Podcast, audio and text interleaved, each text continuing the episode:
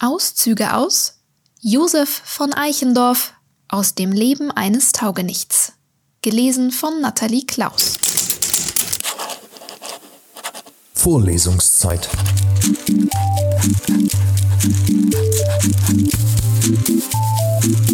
Der Geschichten-Podcast für jede Gelegenheit.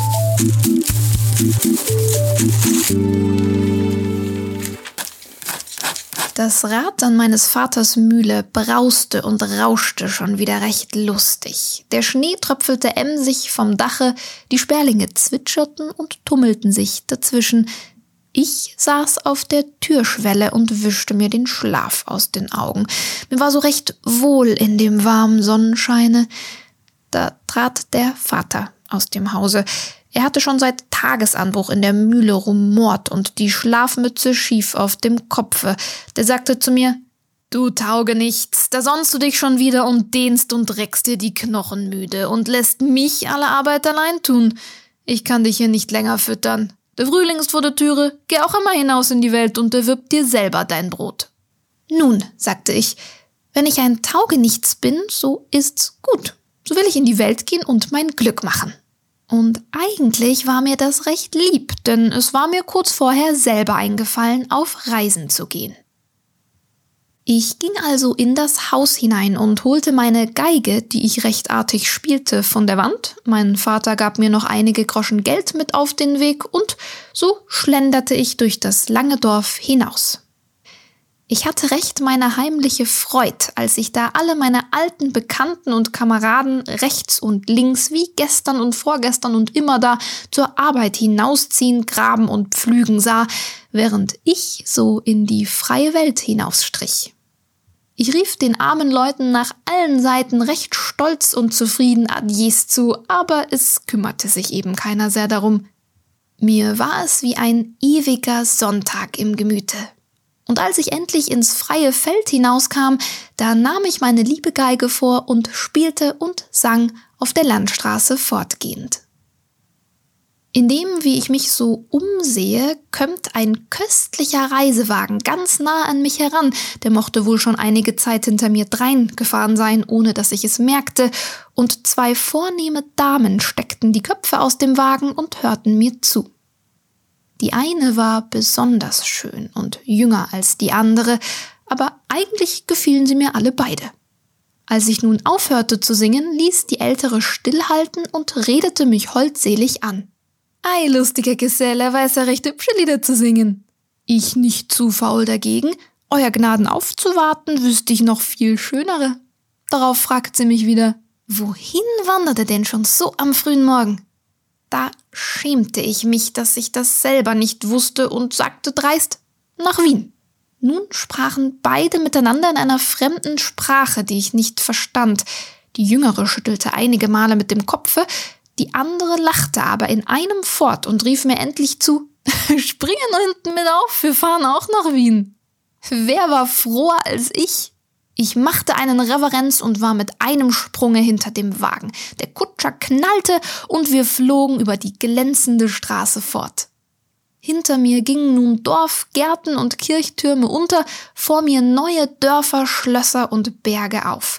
Unter mir Saaten, Büsche und Wiesen bunt vorüberfliegend, über mir unzählige Lerchen in der klaren blauen Luft, ich schämte mich laut zu schreien, aber innerlichst jauchzte ich und strampelte und tanzte auf dem Wagentritt herum, dass ich bald meine Geige verloren hätte, die ich unterm Arme hielt. Wie aber denn die Sonne immer höher stieg, rings am Horizont schwere weiße Mittagswolken aufstiegen und alles in der Luft und auf der weiten Fläche so leer und schwül und still wurde über den leise wogenden Kornfeldern, da fiel mir erst wieder mein Dorf ein und mein Vater und unsere Mühle, wie es da so heimlich kühl war an dem schattigen Weiher und das nun alles so weit, weit hinter mir lag. Mir war dabei so kurios zumute, als müsste ich wieder umkehren.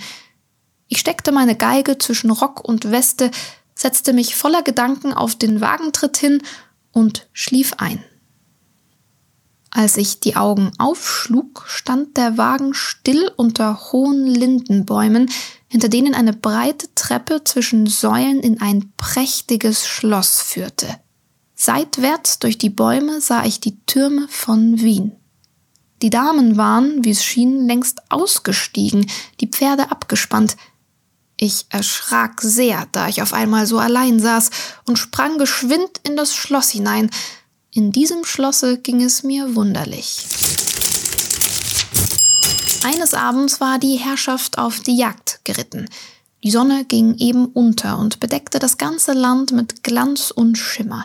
Die Donau schlängelte sich prächtig wie von lauter Gold und Feuer in die weite Ferne. Von allen Bergen bis tief ins Land hinein sangen und jauchzten die Winzer. Ich saß mit dem Portier auf dem Bänkchen vor meinem Hause und freute mich in der lauen Luft.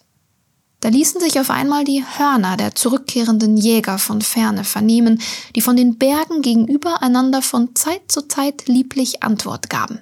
Ich war recht im innersten Herzen vergnügt und sprang auf und rief wie bezaubert und verzückt vor Lust. Nein, das ist mir doch ein Metier, die edle Jägerei.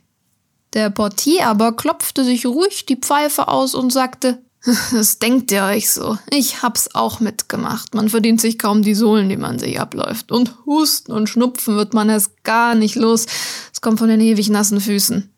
Ich weiß nicht, mich packte da ein närrischer Zorn, dass ich ordentlich am ganzen Leibe zitterte. Mir war auf einmal der ganze Kerl mit seinem langweiligen Mantel, der ewigen Füße, sein Tabaksschnupfen, die große Nase und alles abscheulich. Ich fasste ihn wie außer mir bei der Brust und sagte, Portier, jetzt schert ihr euch nach Hause oder ich prügle euch hier sogleich durch. Den Portier überfiel bei diesen Worten seine alte Meinung, ich wäre verrückt geworden. Er sah mich bedenklich und mit heimlicher Furcht an, machte sich, ohne ein Wort zu sprechen, von mir los und ging immer noch unheimlich nach mir zurückblickend mit langen Schritten nach dem Schlosse, wo er atemlos aussagte, ich sei nun wirklich rasend geworden. Ich aber musste am Ende laut auflachen und war herzlich froh, den superklugen Gesellen los zu sein, denn es war gerade die Zeit, wo ich den Blumenstrauß immer in die Laube zu legen pflegte. Ich sprang auch heute schnell über die Mauer und ging eben auf das steinerne Tischchen los, als ich in einiger Entfernung Pferdetritte vernahm. Entspringen konnte ich nicht mehr, denn schon kam meine schöne, gnädige Frau selber in einem grünen Jagdhabit und mit nickenden Federn auf dem Hute, langsam und wie es schien in tiefen Gedanken die Allee herabgeritten. Ich konnte nicht vom Fleck. Sie aber erschrak heftig, als sie mich auf einmal gewahr wurde und hielt fast unwillkürlich still.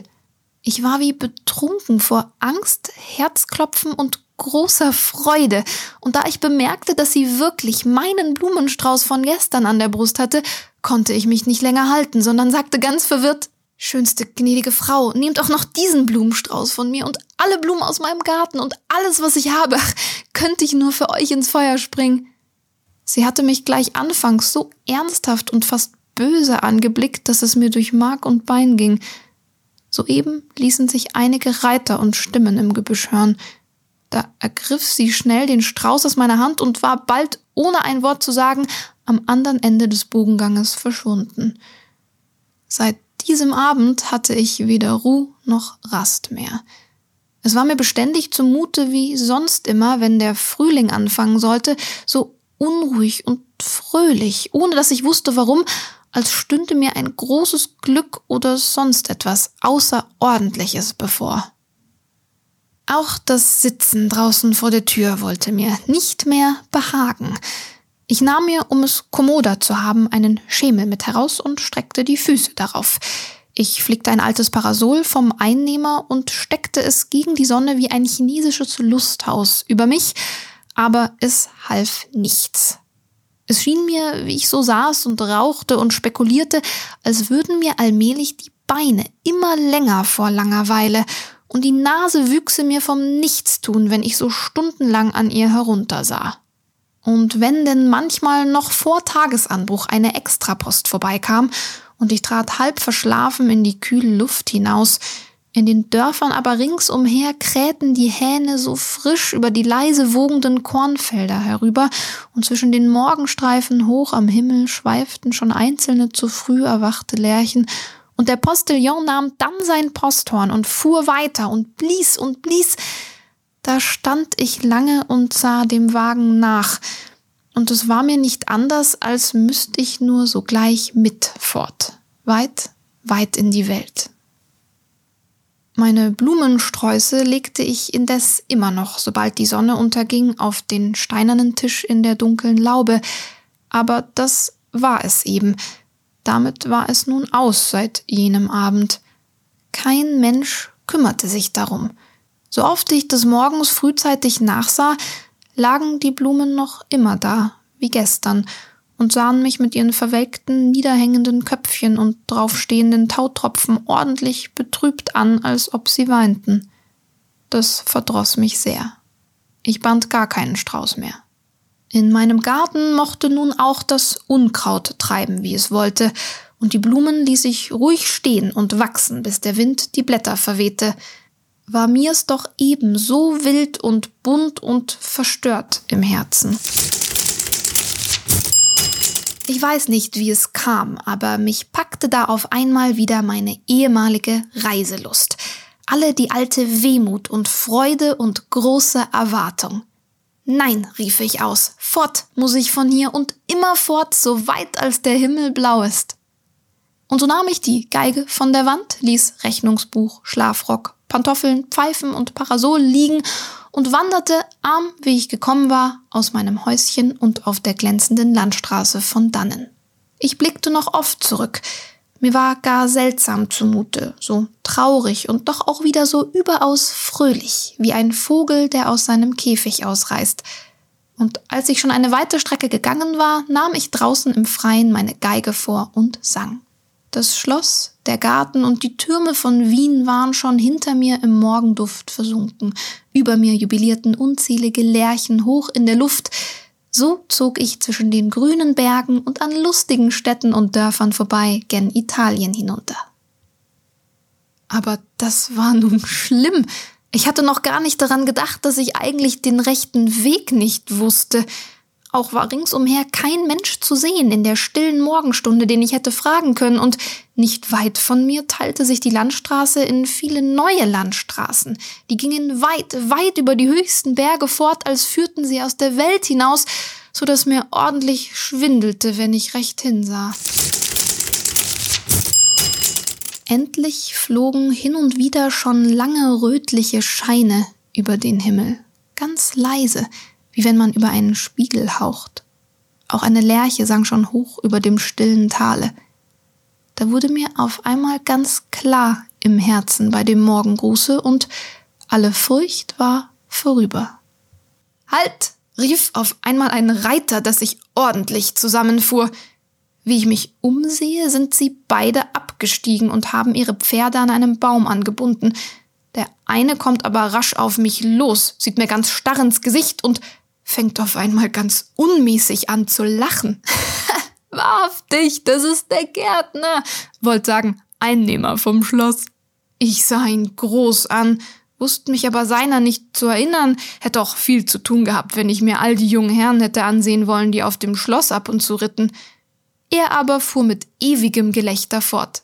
Das ist prächtig. Du vakierst, wie ich sehe, wir brauchen eben einen Bedienten. Bleib bei uns, da hast du ewige Vakanz. Ich war ganz verblüfft und sagte endlich, dass ich soeben auf einer Reise nach Italien begriffen wäre. Nach Italien, entgegnete der Fremde. Eben dahin wollen auch wir. Nun, wenn das so ist, rief ich aus und zog voller Freude meine Geige aus der Tasche und strich, dass die Vögel im Walde aufwachten. Darauf holten sie von ihren Pferden Kuchen, Braten und Weinflaschen, breiteten eine schöne bunte Decke auf dem grünen Rasen aus, streckten sich darüber hin und schmausten sehr vergnüglich, teilten auch mir von allem sehr reichlich mit, was mir gar wohl bekam, da ich seit einigen Tagen schon nicht mehr vernünftig gespeist hatte. Ich war so müde, dass ich zuletzt fest einschlief. Oh, als ich nach und nach wieder zu mir selber kam, hörte ich wie im Traume die beiden Reiter noch immer neben mir sprechen und die Vögel über mir singen und die Morgenstrahlen schimmerten mir durch die geschlossenen Augen, dass mir es innerlich so dunkel hell war, wie wenn die Sonne durch rotseidene Gardinen scheint. Come bello! hörte ich da dicht neben mir ausrufen. Ich schlug die Augen auf und erblickte den jungen Reiter, der im funkelnden Morgenlicht über mich hergebeugt stand. Ich sprang geschwind auf, denn es war schon heller Tag geworden. Nun ade, Mühle, Schloss und Portier. Nun ging's, dass mir der Wind am Hute pfiff. Rechts und links flogen Dörfer, Städte und Weingärten vorbei, dass es einem vor den Augen flimmerte. Hinter mir die beiden Reiter im Wagen, vor mir vier Pferde mit einem prächtigen Postillon. Ich hoch oben auf dem Kutschbock, dass ich oft ellenhoch in die Höhe flog. Ich hatte eigentlich da droben ein prächtiges Leben, wie der Vogel in der Luft und brauchte doch dabei nicht selbst zu fliegen. Zu tun hatte ich auch weiter nichts, als Tag und Nacht auf dem Bocke zu sitzen und bei den Wirtshäusern manchmal Essen und Trinken an den Wagen herauszubringen. Das war aber auch ganz zum Erstaunen. Ich wollte mir doch Italien recht genau besehen und riss die Augen alle Viertelstunden weit auf, aber kaum hatte ich ein Weilchen so vor mich hingesehen, so verschwirrten und verwickelten sich mir die sechzehn Pferdefüße vor mir so hin und her und übers Kreuz, dass mir die Augen gleich wieder übergingen. Und zuletzt geriet ich in ein solches entsetzliches und unaufhaltsames Schlafen, dass gar kein Rat mehr war. Da mochte es Tag oder Nacht, Regen oder Sonnenschein, Tirol oder Italien sein. Ich hing bald rechts, bald links, bald rücklings über den Bock herunter. Ja, manchmal tunkte ich mit solcher Vehemenz mit dem Kopfe nach dem Boden zu, dass mir der Hut weit vom Kopfe flog und der Herr im Wagen laut aufschrie. Und so ging's mit mir fort in die weite Welt hinein. Vorlesungszeit.